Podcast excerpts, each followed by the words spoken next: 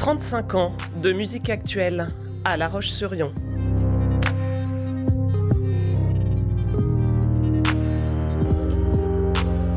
Raconte-moi ton fusion.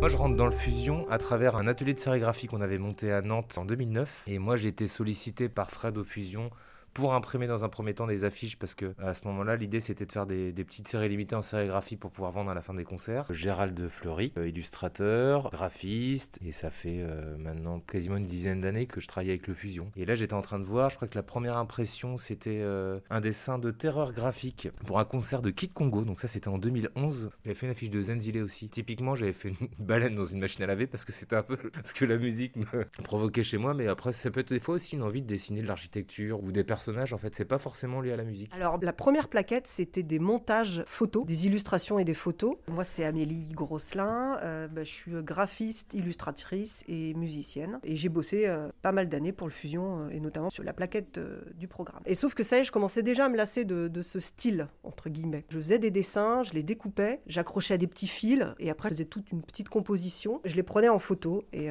donc il y a certaines plaquettes, c'était ça. Et au fur et à mesure, après, j'en suis venue au dessin pur. Il y avait même une année où euh, c'était des petits personnages et fallait les découper, donc on pouvait découper la plaquette et refaire des petits personnages. Donc voilà, j'ai bien rigolé à faire tout ça.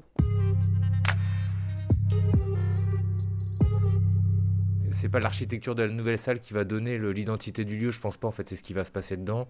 Et le fait que les gens qui animent toujours la salle, ça sera a priori en grande partie les mêmes. Donc je pense que c'est une continuité. Moi, je vois pas ça comme une rupture. C'est ça aussi qui fait une salle. C'est les gens qui la font, c'est le public aussi qui vient. Après, c'est vrai que quand on arrive dans une nouvelle salle toute propre, bah, on fait un peu plus gaffe qu'avant comme avant l'Olympique avec Stérolux. Après, c'est important le, bâtiment, puis le son, mais euh, c'est l'humain, quoi. La, la, curiosité des gens qui travaillent aussi. Je crois que le Fusion, c'est un peu les précurseurs de l'affiche de concert sérigraphiée. Ça se faisait déjà avant, mais c'était assez rare. Depuis, c'est vrai que ça se fait partout. Euh, Stérolux a repris le bébé, ils en ont fait plein, mais je pense que c'est vraiment aussi un peu Fusion, euh, les précurseurs aussi là-dessus. Je pense qu'ils vont continuer à défricher un peu comme ça, quoi. J'espère.